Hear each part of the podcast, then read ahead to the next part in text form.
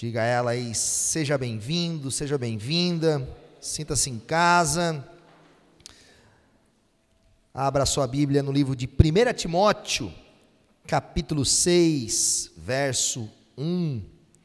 1 Timóteo 6, 1. Hoje a gente vai dar continuidade na, no nosso tema, chamado de Deus e o Dinheiro. E Paulo traz escrevendo essa carta a Timóteo, com alguns conselhos, com algumas orientações, e eu creio que uma delas vai ser muito importante para nós. Né? Paulo vai dar algumas orientações aqui, desde o capítulo 5, a, vários temas. A como tratar os idosos, como tratar as viúvas. Paulo vai dar conselhos específicos ao próprio Timóteo. E Paulo vai dar conselhos também aos escravos. A gente vai entender um pouquinho mais sobre isso mergulhar um pouco no contexto dessa realidade, tentar trazer para a nossa realidade esse contexto, interpretar essa, esse texto à luz do Evangelho e aquilo que deve ser aplicado à nossa vida também. Amém? 1 Timóteo capítulo 6, verso 1, diz assim: Todos os que estão sob o jugo da escravidão devem considerar seus senhores como dignos de todo respeito para que o nome de Deus e o nosso ensino não sejam blasfemados. Os que têm senhores crentes não devem ter por eles menos respeito, pelo fato de serem irmãos. Ao contrário, devem servi-los ainda melhor, porque os que se beneficiam do seu serviço são fiéis e amados. Ensine e recomende essas coisas. Feche teus olhos no seu lugar. Vamos orar mais uma vez. Ó Deus, obrigado por o privilégio que temos essa noite, estarmos aqui.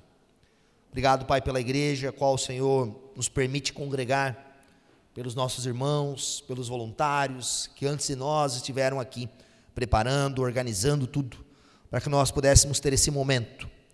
Leva-nos, Pai, com o teu espírito, a uma boa compreensão desse texto bíblico.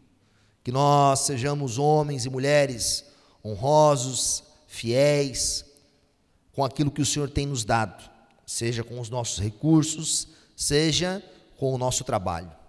Nós te louvamos por isso, no nome santo de Jesus. Amém e amém.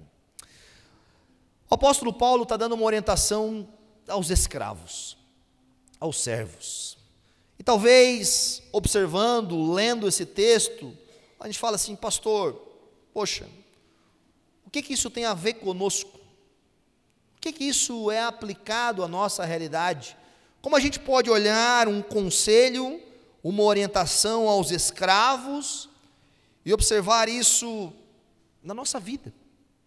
A primeira coisa que a gente deve entender que no primeiro século, grande parte do povo, em especial dos cristãos, estavam ou eram escravos, ou um dia foram.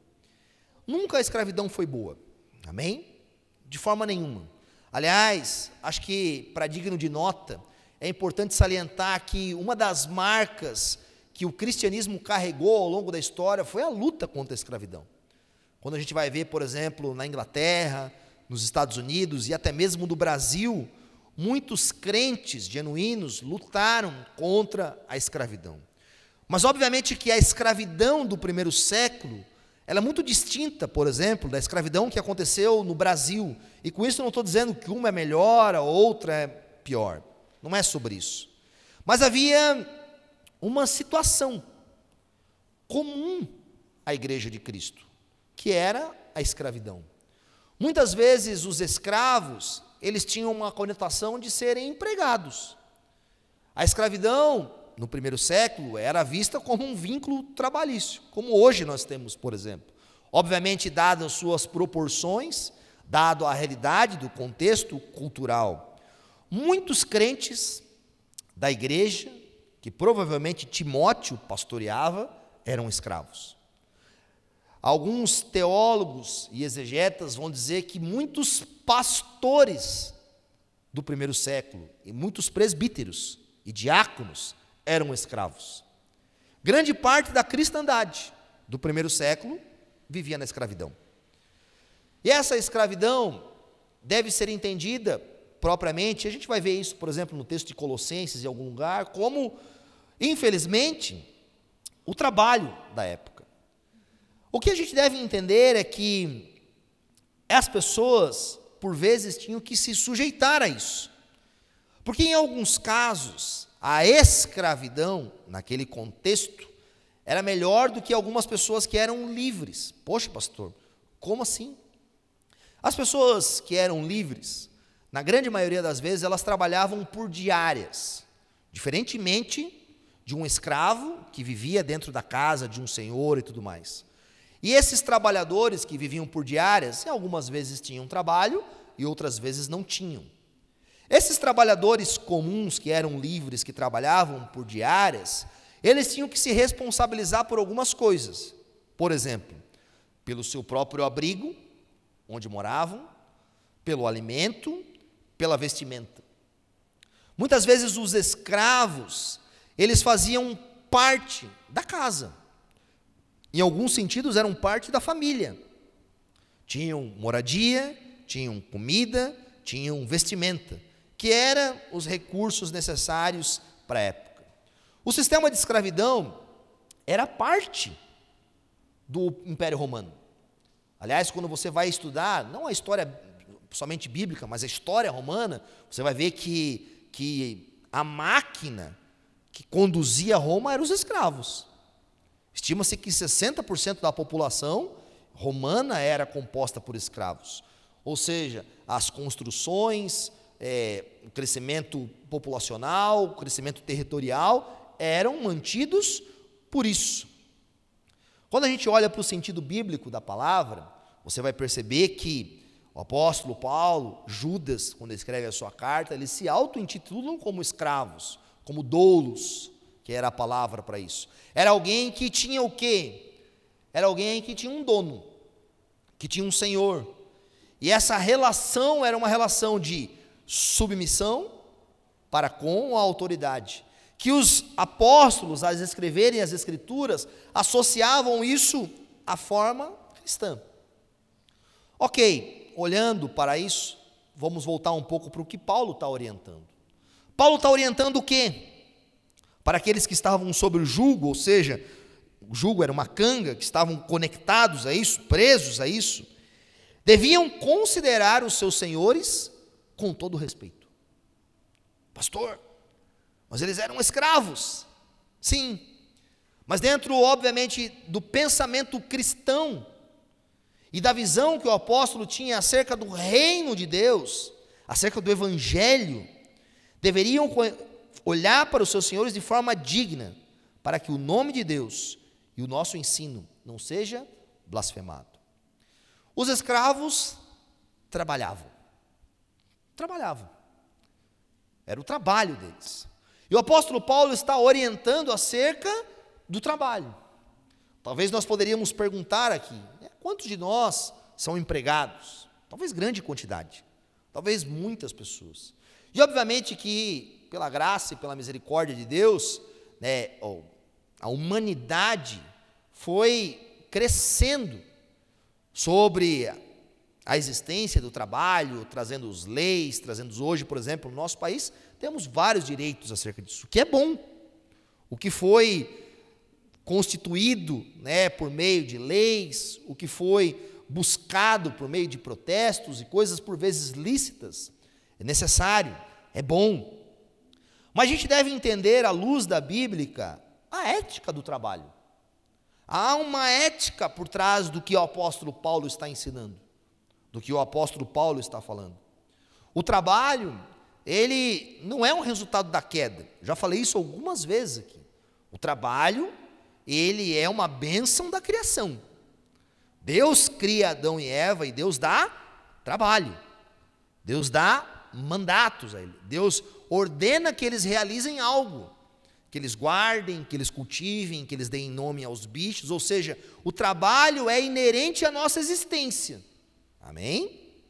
Não adianta você falar assim, ah, não quer trabalhar. Não. O trabalho é parte da vida humana. O trabalho é parte do que somos, porque fomos criados por Deus. Primeiro ponto. Segundo ponto, sobre a ética bíblica do trabalho. O trabalho é fonte de provisão. Amém? Com o suor do seu rosto, você colherá os frutos da terra, e por aí você vai lembrar do texto bíblico lá em Gênesis. Deus está falando que o esforço, que o suor, obviamente que após a queda, não só o trabalho, mas todo aquilo que envolvia a humanidade foi afetado pela queda. Amém? A nossa humanidade foi afetada pela queda. É, nós aprendemos isso. Há uma depravação no ser humano, no nosso intelecto, na nossa razão, nas nossas emoções. Nós falamos semana passada, lemos o texto, que a natureza está gemendo com gemidos inexprimíveis da manifestação dos filhos de Deus. A natureza foi sujeita a isso, bem como o trabalho. Mas a queda não tira o propósito. Amém? Assim como a queda não tira o nosso propósito como seres humanos, que é o quê? Adorar a Deus. Então, o trabalho, o primeiro ponto, ele é criado por Deus. Segundo, ele é uma fonte de provisão. E o terceiro, nós devemos honrar ao Senhor com o nosso trabalho. E honrar as pessoas. É o que o apóstolo Paulo está tratando sobre isso. Deus, por fim, é a fonte de toda a provisão. Amém? Ele provê, Ele é o Criador, Ele nos dá trabalho. Ele permite que nós tenhamos trabalho. Deus ele provê de duas formas. Ele provê de forma sobrenatural. A gente vê isso nas escrituras. A gente vê, por exemplo, Deus conduzindo o povo do Egito até Canaã e sobrenaturalmente descendo maná do céu, tirando água da rocha, mandando codornizes. A gente vê, por exemplo, Deus provendo na viúva de Naim, quando o profeta está lá e não acaba com a, a comida. A gente vê Deus provendo na vida de Elias, quando ele está querendo morrer no deserto, lá em 1 Reis 19, se eu não me engano, e Deus manda os corvos. Deus provê de forma sobrenatural. Amém? Talvez muitos de nós um dia já experimentaram da forma sobrenatural de Deus agindo de a provisão surgir, não sabemos da onde, de o dinheiro não acabar, de a comida render, de a gente olhar para o mês e falar, não, esse mês não vai dar certo. Né? Eu acho que quantos de nós um dia não passaram por isso? De olhar e falar assim, cara, esse mês, e alguma coisa acontecer. Alguém bater na nossa porta, alguém, fechar um, um negócio que não tinha momento nenhum de fechar, e Deus provê de forma sobrenatural. Ok? mas também Deus provê de forma natural. Deus provê de forma natural. E a providência divina de forma natural está atrelada ao quê? Ao trabalho. A trabalhar. O trabalho, não apenas Deus nos deu para nosso sustento, mas Deus, Deus também nos deu para que a gente adorássemos a Ele. Quem não se dá ao trabalho, desobedece ao Senhor. Quem deseja viver uma vida sem trabalho, sem que o seu esforço, seja ele intelectual, seja ele físico, seja ele qualquer outra capacitação e dons e talentos que Deus nos deu, não exercita-se no trabalho, desobedece ao Senhor. Ao ponto do apóstolo Paulo escrever em uma das suas cartas acerca da igreja que estava se reunindo, falou: olha, aquele que não trabalha, que não coma. É simples. Paulo era objetivo sobre isso. Porque a ética bíblica que o apóstolo Paulo carregava acerca do trabalho era o que? Fomos criados pelo Senhor, devemos trabalhar e devemos desfrutar. Portanto, Paulo está trazendo conselhos. Se você ler os versos anteriores, eu falei um pouquinho sobre isso na introdução, Conselhos às viúvas, conselhos aos estrangeiros, conselhos ao próprio Timóteo, conselhos aos idosos e conselhos aos trabalhadores. Quais são os conselhos que ele está trazendo em relação a isso? Muito simples. Honrem, respeitem. No primeiro momento, Paulo está falando acerca de patrão pagão, ímpio, incrédulo. Paulo está falando que, olha, você que é um escravo e o seu senhor não ama Deus, é um incrédulo, não honra o Senhor, qual deve ser a sua atitude? Ah, minha atitude é criar uma revolução. Eu não vou obedecer ao meu patrão até que ele honre o Senhor. Eu não vou trabalhar direito aqui porque o meu patrão gasta o dinheiro dele com coisas que eu não gosto. Eu não vou honrá-lo porque, enfim, ele não merece ser. Não, não, não. O que Paulo está orientando é que todos aqueles que têm senhores, que têm um patrão, que têm um encarregado, que têm um dono de uma empresa por trás de tudo isso, o padrão bíblico para essas pessoas é que nós devemos respeitar. Por quê? Porque mais do que nós, nós carregamos uma mensagem. Nós somos embaixadores. E nós, como embaixadores, a forma como que nós trabalhamos, ela reflete na forma com que as pessoas vão conhecer a mensagem do evangelho que anunciamos. A má conduta não apenas deprecia a empresa, não apenas desonra o nosso empregador, mas ela envergonha o Senhor, ela envergonha Deus. O fazer com má vontade, a preguiça, o se esconder, o não se dar ao trabalho, não ser diligente, não ser honesto, não ser fiel. O que o apóstolo Paulo está dizendo? Que isso envergonha o nome de Deus. E o apóstolo Paulo, no verso 2, vai aplicar isso também aos que têm empregadores crentes. E isso é muito bom, não é verdade? Você trabalhar num ambiente, cara, um ambiente piedoso, onde pessoas temem ao Senhor, onde tem um ambiente de devoção, de adoração, isso é muito bom. Mas por vezes nós, crentes, temos uma mentalidade equivocada nisso.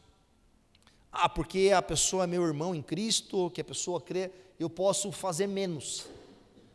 Eu posso ser mais relaxado. Eu, pela graça de Deus, tive o privilégio de ser tanto empregado como empregador. Eu lembro que de, uma, de um momento específico, eu também era empregado, mas eu tinha uma função dentro da empresa de um cargo de liderança, eu tive que contratar 27 pessoas. E aí eu estava na onda dura lá em Joinville, cerca de 4 mil membros. Peguei o grupo da igreja e joguei as vagas lá, né? Cara, choveu de gente.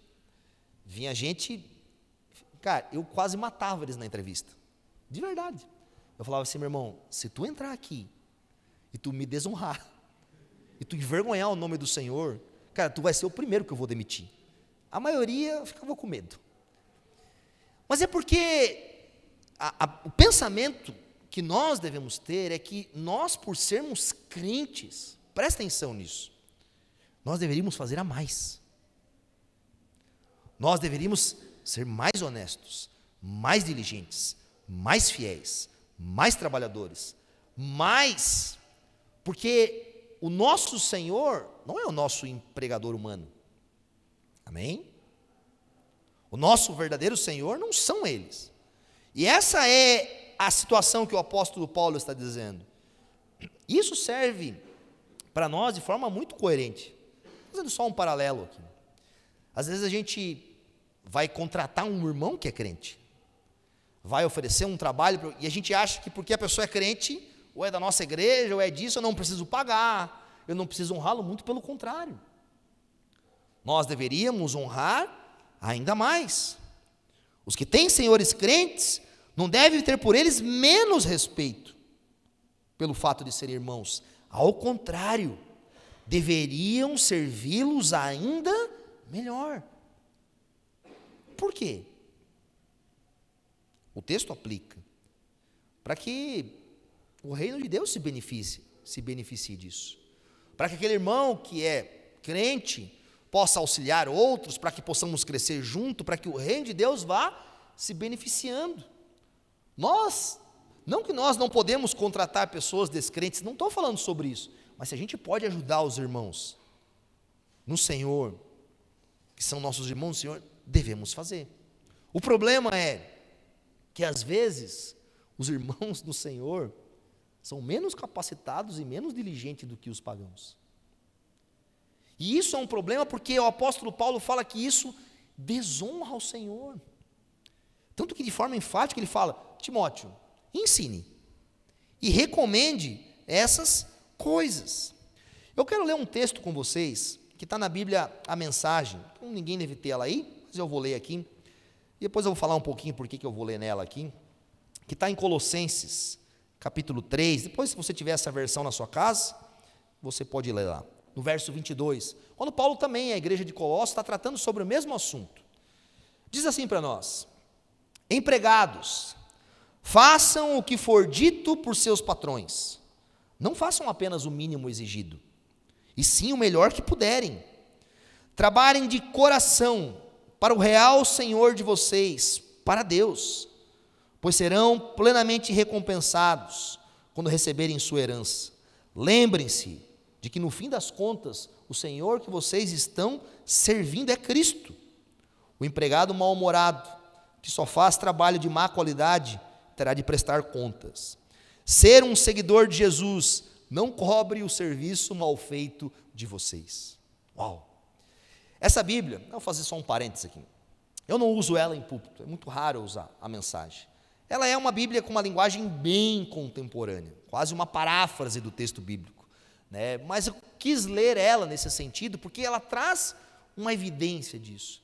Sabe, nós fomos chamados por Jesus para sermos esses embaixadores e evidenciarmos a mensagem aonde nós estejamos, inclusive no nosso ambiente de trabalho. Inclusive no nosso ambiente de trabalho. Nós devemos honrar ao Senhor, porque no fim das contas, meu irmão, a nossa provisão não vem do CNPJ X ou Y. Não vem da pessoa que nos contratou aqui ou lá. Não vem da venda que a gente fez aqui ou ali. Não vem do produto que a gente comercializa. Não vem do serviço que a gente presta. A nossa provisão vem do Senhor. Ele é dono de todo ouro e toda prata. Ele governa sobre tudo e todos. Ele levanta e destitui reis. Ele levanta, governa e destitui. Ele permite que as, que as empresas estejam abertas ou não. A provisão do crente vem de Deus. Por isso que eu trabalho como para Deus. Eu sei que isso por vezes mexe um pouco com a gente, mas deve mexer. Sabe, é natural que em ambientes de trabalho, em lugares que a gente presta serviço, por vezes é natural que a gente seja desonrado, desrespeitado, que aconteçam coisas que a gente não gosta. É verdade ou não é? É verdade. Mas a Bíblia traz uma palavra para nós: bem-aventurados, quando vocês, por causa do meu nome, serem perseguidos, caluniados e trouxerem qualquer tipo de coisa contra vocês. Bem-aventurados, felizes, alegres. E essa deve ser uma lembrança nossa. O ambiente de trabalho, por vezes, é um ambiente mais hostil. É claro que é. Presta atenção, não pense que você, que é um empregado, tem mais hostilidade que o um empregador. Isso é um falso consentimento. Muito falso. Na grande maioria das vezes, aquelas pessoas que são prestadores de serviço, que têm o seu próprio emprego, que são empreendedores, cara, são muito mais atribulados do que o empregado. São muito mais. Eles carregam, por vezes, a responsabilidade de pagar o salário das pessoas, as grandes reclamações das, das pessoas que são contratadas, por vezes, caem em cima deles. E isso é uma coisa que a gente acaba se esquecendo. A gente, por vezes, traz uma mentalidade um pouco caída acerca disso. Infelizmente, né, a gente recebeu isso como uma herança. Nós devemos ter o cuidado, olhar para as Escrituras e falar que nós, como seguidores de Cristo, de Cristo, fomos chamados para sermos fiéis, honestos, honrosos. Vamos continuar o texto? Verso 3.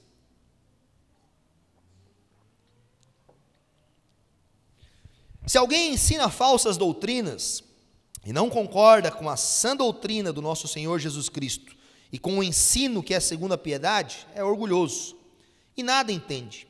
Esse tal mostra um interesse doentio por controvérsias e contendas acerca de palavras que resultam em inveja, brigas, difamações, suspeitas malignas e atritos constantes entre aqueles que têm a mente corrompida e que são privados da verdade, os quais pensam que a piedade é fonte de lucro. De fato, a piedade com contentamento é grande fonte de lucro, pois nada trouxemos para esse mundo e nada podemos levar. Por isso, tendo o que comer e com o que vestir-nos, estejamos com isso satisfeitos. Os que querem ficar ricos caem em tentação, em armadilhas em muitos desejos descontrolados e nocivos, que levam os homens a mergulharem na ruína e na destruição. Pois o amor ao dinheiro é a raiz de todos os males. Algumas pessoas, por cobiçarem o dinheiro, desviaram-se da fé e atormentaram e se atormentaram com muitos sofrimentos. O apóstolo Paulo, após falar sobre essa visão do empregado, sobre essa orientação acerca disso, Paulo novamente vai tocar nesse tema do falso ensino. Semana retrasada, se não me engano, nós falamos um pouco disso, eu não vou me alongar um pouco mais. Mas o falso ensino penetrava a igreja. E o texto vai nos falar algumas coisas, por exemplo. Vai dizer que a pessoa que está ali proferindo o falso ensino, primeiro, ela não concorda com a sã doutrina. Pastor, o que é a sã doutrina? A gente às vezes escuta tanto isso, sã doutrina, sã doutrina. Sã vem de sadia, ok? Vem de algo que é puro, que é bom.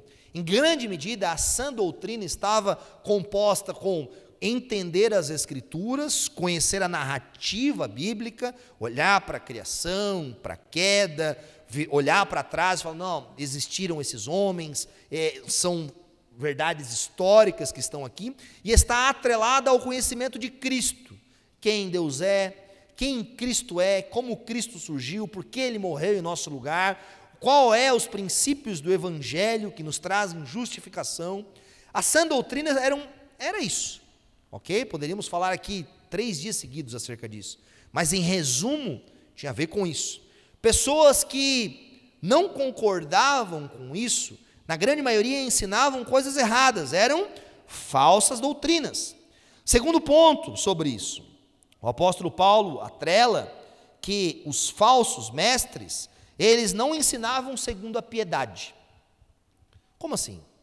A piedade, ela tem a ver com a nossa vida prática tem a ver com uma vida de uma pessoa piedosa, é alguém que honra ao Senhor, que teme ao Senhor, que acolhe os ensinos com temor, reverência e com prática.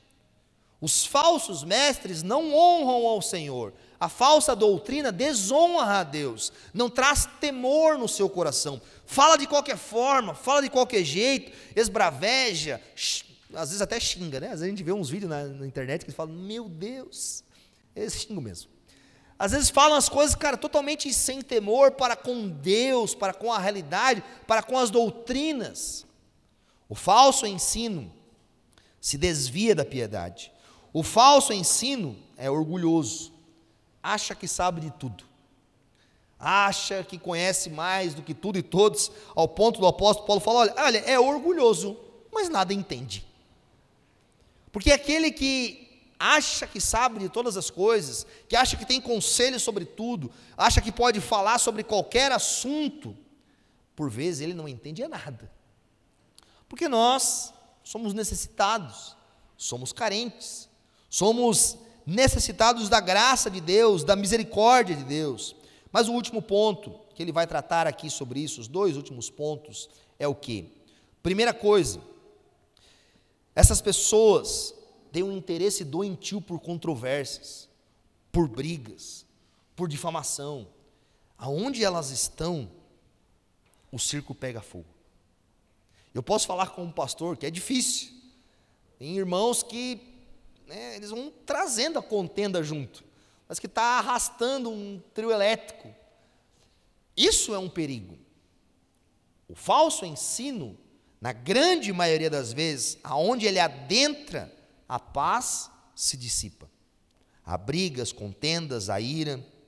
Mas por fim, e aqui a gente vai se atentar um pouco mais, além dessas pessoas que são maldosas com a sua palavra, que trazem uma doutrina que não é sadia, que é maligna, eles têm um interesse comercial pela fé querem lucrar, querem ser vaidosos, esses mestres sem conhecimento adequado ou calibre moral adequado, dificilmente manterão a vida cristã para sempre.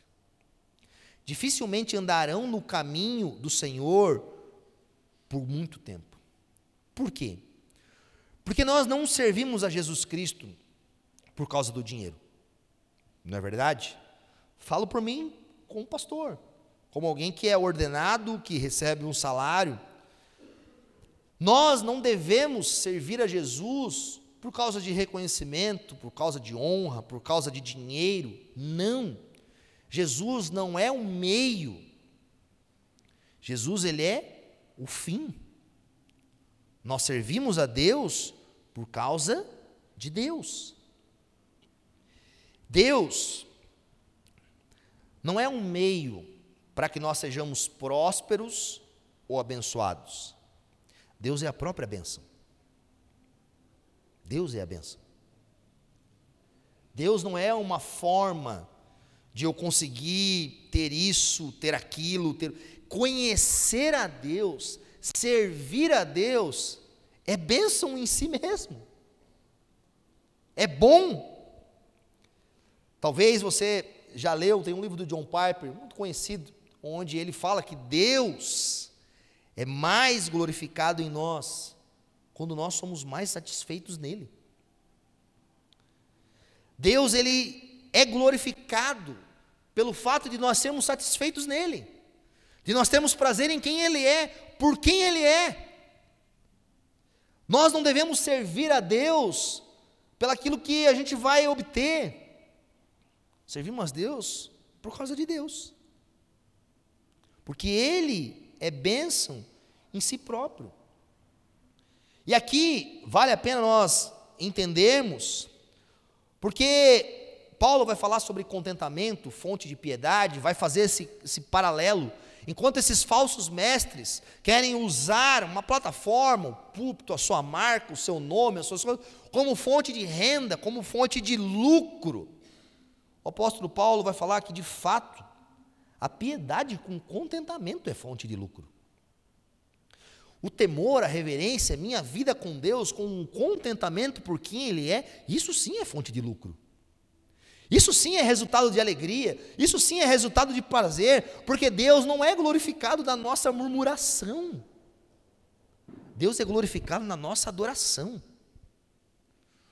Deus é glorificado quando nós nos satisfazemos em quem Ele é e no que nós temos, naquilo que Ele nos permitiu ter. Aliás, né, dinheiro e felicidade não são palavras que são sinônimas. Muitas pessoas têm muito dinheiro, mas a felicidade está distante. A felicidade é sinônimo do contentamento do conhecer ao Senhor, do estar no Senhor. Deixa eu ler um texto com vocês em Eclesiastes 5,10. Salomão, que escreve, no alto da sua sabedoria, no alto do seu conhecimento, um homem que tinha muito recursos, mais do que todos nós aqui juntos, multiplicado por 10, por 10 mil talvez. Ele escreve algo no Eclesiastes 5,10 que diz assim: Quem ama o dinheiro jamais terá o suficiente. Quem ama as riquezas jamais ficará satisfeito com os seus rendimentos. Isso não faz sentido. E Eclesiastes está trazendo para nós uma realidade que o apóstolo Paulo está abordando aqui nessa carta. Quem ama o dinheiro, quem acha que o dinheiro é a sua fonte de lucro, quem acha que serve ao Senhor por causa da fonte de lucro, quem acha que tudo gira em. Cara, nunca vai estar satisfeito. Por quê? Porque isso é vazio. Eu não estou dizendo que não é bom nós termos recursos. Nós vamos falar um pouco sobre isso depois. Mas em si mesmo, não tem sustentação para nos manter. O primeiro bilionário da história, o John Rockefeller, dizia que o homem mais pobre que eu conheço é aquele que só tem dinheiro. primeiro bilionário, entendia que a pobreza de um homem estava atrelado ao que o homem achava que era dele. Que o homem achava que a sua riqueza estava nessas coisas. Mas não. Nessas coisas estão a pobreza. Porque a riqueza sem Deus traz o mesmo vazio que a pobreza sem Deus. Tanto o rico quanto o pobre que experimentam no vazio de conhecer ao Senhor vão experimentar da mesma tristeza, da mesma necessidade, da mesma falta, do mesmo anseio que vai gritar dentro deles a todo instante. E dentro disso a gente deve olhar para os conselhos do apóstolo Paulo, que nada trouxemos para esse mundo e nada podemos levar. Por isso, tendo o que comer, tendo o que vestimos, estejamos satisfeitos com isso. Olha os conselhos dele. Esse mesmo homem que eu citei antes, o John Rockefeller, que foi o primeiro bilionário, quando ele morreu, conta a história que as pessoas lá no seu velório estavam lá e tinha o contador dele, e uma pessoa chegou para o contador e falou assim: E aí, quanto que ele deixou? E o homem falou: Ele deixou tudo, ele não levou nada. Deixou tudo, ficou tudo aqui. Alguma coisa botaram no caixão, mas vai ficou aqui mesmo. Ele deixou tudo. A gente não trouxe nada para esse mundo. E a gente não vai levar nada. Portanto, é loucura enchermos os nossos celeiros, achar que a vida é uma busca desenfreada por bens. Viver a nossa vida com um propósito único, específico de acumular. Para quê? Se um dia tudo isso vai ficar para trás. Repito, com isso não estou dizendo que não devemos trabalhar, que não devemos ter recursos, ter investimento. Aliás, né, conselho para os pais ou para alguém que deseja ser pai. Meu irmão, eu tenho um anseio de poder deixar para os meus filhos. Né? Hoje eu já tenho uma casa, tenho um carrinho, tem as coisas. Pô, um dia eu poder partir e deixar meus filhos um pouco encaminhados, dar um bom estudo para eles, dar uma boa condição. Essa é a nossa função. Essa é a nossa função. A gente deve, a gente deve fazer isso. Não devemos ser negligentes com isso. Tipo, ah, eu vou morrer, meu filho também vai morrer. Então não vou deixar nada para ele. Vou deixar só as dívidas. Não. Muito pelo contrário. Devemos dar condições a eles. O problema é, o problema é se o padrão nosso de vida Está atrelado a isso que o apóstolo Paulo está falando, um padrão voltado ao amor ao dinheiro, ao desejo de ficar rico, porque isso é um problema em si mesmo. Algumas coisas. Primeiro, a gente deve olhar para a nossa vida e a gente deve entender um padrão de vida. Como assim, pastor? Uma pergunta para você: o que você precisa para viver? O que você precisa? Quais são as condições? Não estou dizendo são as condições básicas, que você precisa viver numa cesta básica. Estou falando sobre isso. Estou falando assim, pô, o que, que você se sente bem? Ah, eu preciso. Ah, lá, preciso de um carro, preciso de uma casa, preciso de um trabalho, preciso de uma renda. Qual que é? Pessoas que não têm padrões, que não têm estimativas, cara, elas nunca vão estar satisfeitas. E hoje elas ganham dois, amanhã elas ganham quatro, depois elas gastam dez, e vão viver nessa vida, por quê? Porque elas não têm freios, elas vivem, como o apóstolo Paulo nos diz, elas vivem descontroladas, descontroladas. Estabeleça um padrão para a sua vida, sabe, de verdade, padrão. Talvez você não tenha alcançado ele agora, talvez você vai alcançar daqui a 10 anos, e glória a Deus. Mas saiba ser controlado. Saiba ser controlado com os seus recursos. Saiba gastar seu dinheiro. Todos nós temos dinheiro. Não, pastor, eu não tenho nada. Tem, cara. Né? Falamos sobre isso semana passada. Né? Vestimenta, coisas isso é dinheiro. Como que você gasta o seu dinheiro? Deixa eu dar alguns conselhos. Talvez você não recebeu ainda. Vai receber semana que vem. Talvez você é autônomo. Tem... Primeira coisa, prioridade. Prioridade. Paga as contas, filhão. paga o cartão de crédito, não só o mínimo, né? Paga. O maior investimento é pagar conta. Muitas pessoas recebem o seu salário e antes de pagar as contas, fazem mais contas. Não é verdade? Sorrisão da galera. Hoje é semana de pagamento. O povo vai sair daqui tudo para o restaurante. Vai comer pizza, vai comer hambúrguer. Não é verdade? Não pagou nem os boletos. Deixa eu dar um conselho. Conselho de alguém que já vive. Eu vivo sozinho, cara. Vivo, enfim. Eu fiz a minha casa em 2004. 2004. Você não era nem nascido. 2004 eu construí uma casa. De lá para cá é boleto. É boleto, a vida é boleto. É água, é luz, é essas coisas. Uma dica preciosa: pegou o seu recurso, pague as contas. Pague as contas. E se sobrar alguma coisa, tenha moderação. Tenha moderação. Tenha contentamento com o que você recebeu e com o que sobrou, se sobrou. Invista seu dinheiro com propósito, com sabedoria, sabe, com um, um pensamento generoso. Faça reflexão daquilo que você tem. Quanta gente, cara, acha que o dinheiro, acha que o dinheiro é só uma fonte de ele ter mais satisfação, prazer. Não. Deus nos deu as riquezas dessa terra. Amém? Olha para o jardim do Éden. Deus colocou Adão e Eva num lugar magnífico. Você lê ali o relato de Gênesis e fala: Meu Deus, queria estar tá lá. Deus deu isso. Mas para quê? Para que nós sejamos bons mordomos. Para que nós possamos cuidar daquilo que nós recebemos.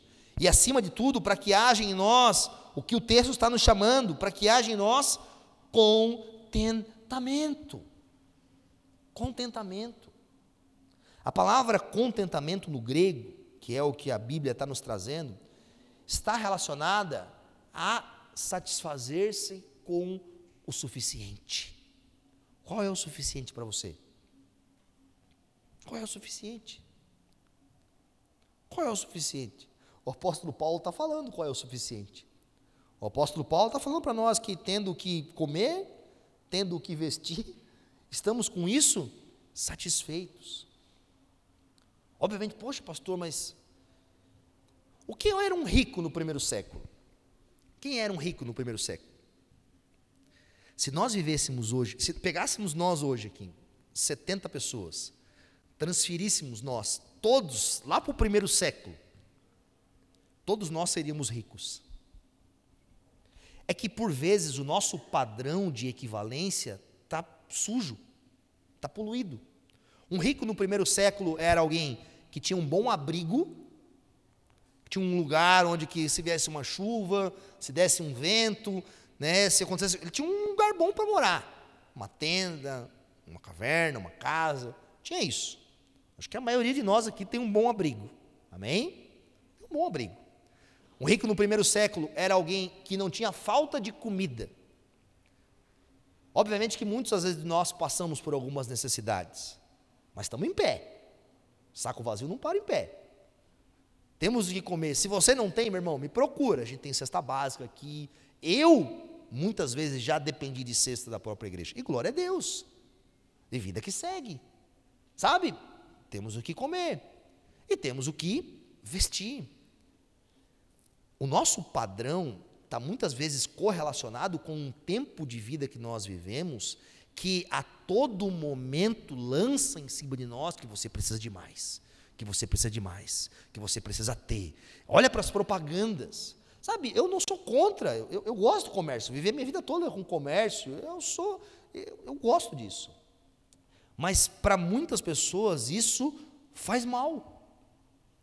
Porque ela não consegue se satisfazer, ela vive com essa mentira que eu preciso de mais. Eu preciso de mais. Talvez se você abrir agora o teu celular e lá nas plataformas que você tem, olhar os seus carrinhos e compra. É aí, ó, viu? Deus está falando. Você percebeu? Cara, quantas pessoas passam grande parte do dia enchendo os seus carrinhos imaginários. Cara, isso é loucura. Sabe, a Ana, a Ana não está aqui, ela está no Kinder, então eu posso falar hoje. Às vezes ela quer ir no shopping passear, eu falo, não tem dinheiro, eu vou lá para ficar vendo loja. Não tem. Não, eu, eu, eu levo, né?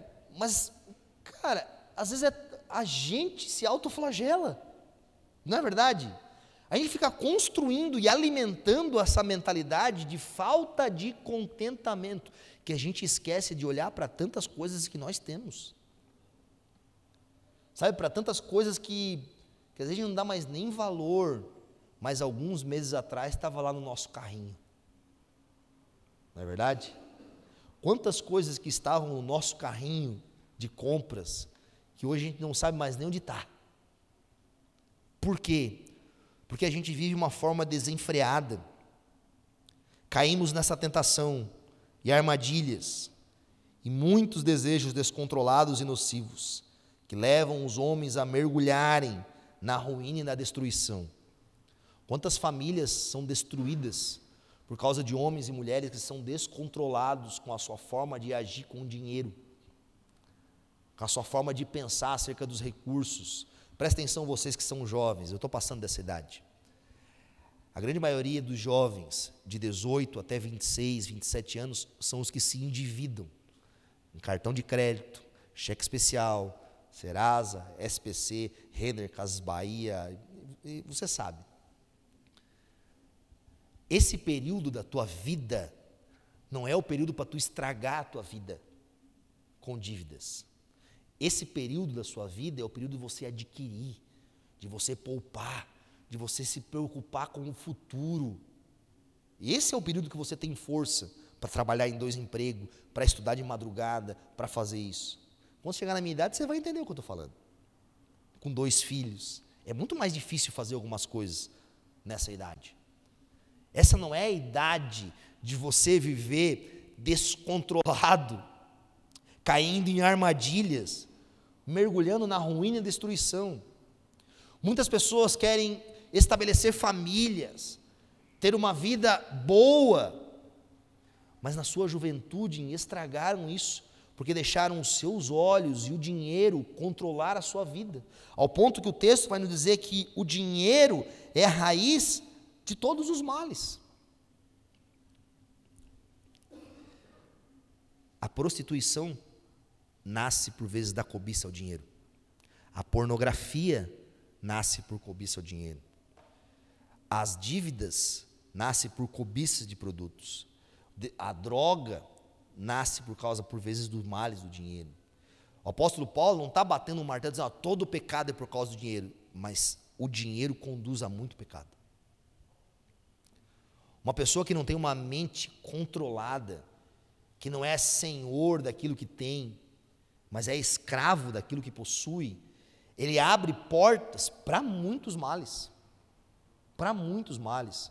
Deixa eu falar algo com vocês. Eu sei do que eu estou falando. De verdade. Quanto dinheiro eu já gastei no tempo da vida que perdi? Quantos recursos Sabe que recebia o salário numa semana, cara saía de lá direto para as lojas, direto para as coisas. Meu irmão, que loucura.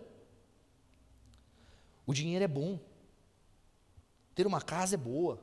Ter carro é bom. Ter, é bom. Isso é bom. Ela, ele pode nos auxiliar, mas não deve nos dominar. O apóstolo Paulo lhe fala, o final do verso 10, o último texto que a gente leu, eu fiquei meditando um pouco sobre ele. O meu pensamento era que ele conhecia algumas pessoas. Sabe, é que ele, quando ele falou sobre isso, era como se ele estivesse lembrando de alguns irmãos, de algumas pessoas queridas. Quando ele fala assim, algumas pessoas, talvez ele poderia citar o um nome aqui. Ele fala, algumas pessoas, por cobiçarem o dinheiro, desviaram-se da fé e se atormentaram com muitos sofrimentos. Pedi para a banda poder vir aqui para frente. Quantas pessoas que você conhece, sabe que por colocar o dinheiro acima de Deus, acima da sua vida, acima da sua família, destruíram família, destruíram a sua vida por causa disso. Desviaram-se da fé. Gente que quer ganhar dinheiro a qualquer custo, pode perder todas as coisas de uma hora para outra. O ambicioso, ele é um escravo. Ele é um escravo da sua futilidade, escravo dos seus desejos. Ele mergulha em destruição. Ele coloca o dinheiro acima de Deus e, consequentemente, acima das pessoas. Provavelmente, o resultado da vida de um ambicioso é desavença por causa de recurso com as pessoas. Ele sempre vai carregar mágoas, problemas, vai falar que todo mundo está invejando ele, que as pessoas estão de olho nas coisas dele. E a normalidade, infelizmente, é que essas pessoas se desviem da fé. E quando elas são confrontadas, elas vão dizer: não, porque o pastor só pensava no dinheiro. Porque os irmãos lá, cara, tome cuidado. O problema não é ter dinheiro. O problema é o dinheiro ter o nosso coração. O problema é os recursos dessa terra, dados por Deus, roubarem a nossa alegria de Deus, roubarem o nosso prazer de Deus, roubarem o nosso contentamento, que é fruto da piedade. Fica de pé no seu lugar, nós vamos cantar uma música. Essa semana ouvi essa música algumas vezes e pedi para que a banda tocasse. E sabe, eu quero te chamar a refletir sobre isso. Meu irmão, tome cuidado com o seu coração. Tome cuidado com o seu padrão de vida. Tome cuidado com os seus pensamentos acerca dos seus recursos. Porque por vezes ter muito só incomoda. E eu não sei muito sobre isso. Amém? Mas às vezes eu converso com alguns irmãos que têm, querem ter casa na praia, casa no campo, carro aqui, carro colar, vivem a vida inteira resolvendo problemas sobre isso. Então, um conselho: você não precisa às vezes ter uma casa na praia, mas às vezes você consegue tirar uma férias por ano e ir até numa praia.